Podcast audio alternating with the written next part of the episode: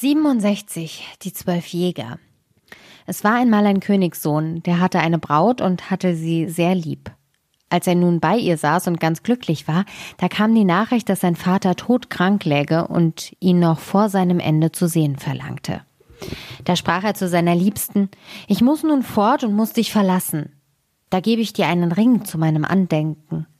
Wenn ich König bin, komme ich wieder und hol dich heim.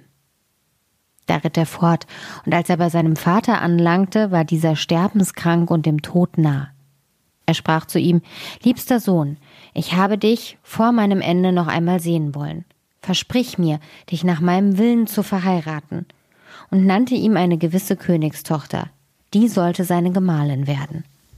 Der Sohn war so betrübt, dass er gar nicht nachdachte, sondern sprach Ja, lieber Vater, was euer Wille ist, soll geschehen und darauf schloss der König die Augen und starb.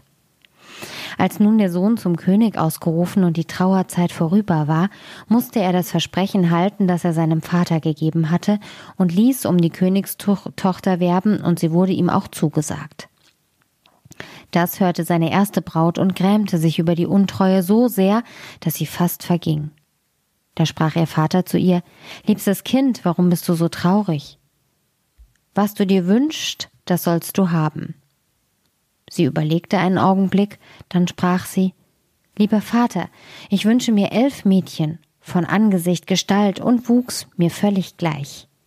Sprach der König, wenn's möglich ist, soll dein Wunsch erfüllt werden, und ließ in seinem ganzen Reich so lange suchen, bis elf Jungfrauen gefunden waren, seiner Tochter von Angesicht, Gestalt und Wuchs völlig gleich. Als sie zu der Königstochter kamen, ließ diese zwölf Jägerkleider machen, eins wie das andere. Und die elf Jungfrauen mussten die Jägerkleider anziehen, und sie selber zog das zwölfte an.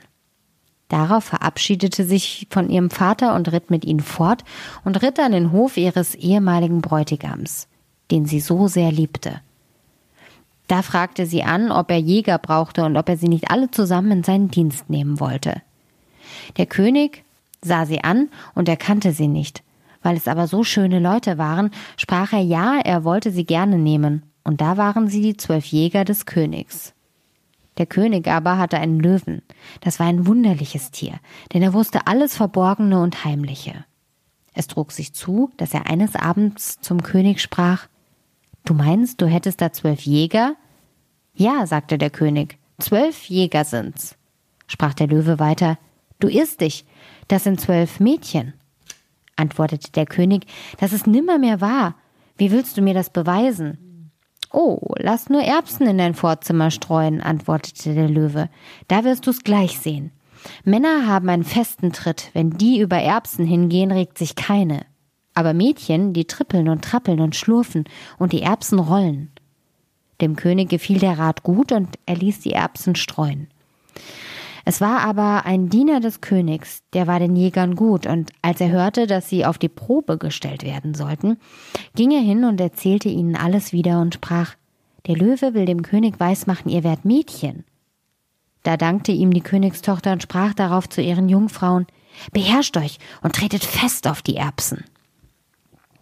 Als nun der König am anderen Morgen die zwölf Jäger zu sich rufen ließ und sie ins Vorzimmer kamen, wo die Erbsen lagen, traten sie so fest darauf und hatten einen so sicheren, starken Gang, dass auch nicht eine rollte oder sich bewegte. Da gingen sie wieder fort, und der König sprach zum Löwen Du hast mich belogen, sie gehen ja wie Männer. Antwortete der Löwe Sie haben gewusst, dass sie auf die Probe gestellt werden sollten, und haben sich zusammengenommen. Lasst nur einmal zwölf Spinnräder ins Vorzimmer bringen, dann werden sie herbeikommen und werden sich daran erfreuen, und das tut kein Mann. Dem König gefiel der Rat und er ließ die Spinnräder ins Vorzimmer stellen. Der Diener aber, der es redlich mit den Jägern meinte, ging hin und berichtete ihnen von dem Anschlag.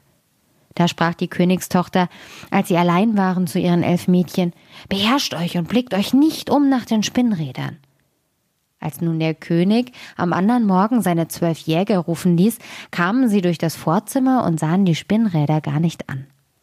Da sprach der König wiederum zum Löwen Du hast mich belogen. Es sind Männer, denn sie haben die Spinnräder nicht angesehen.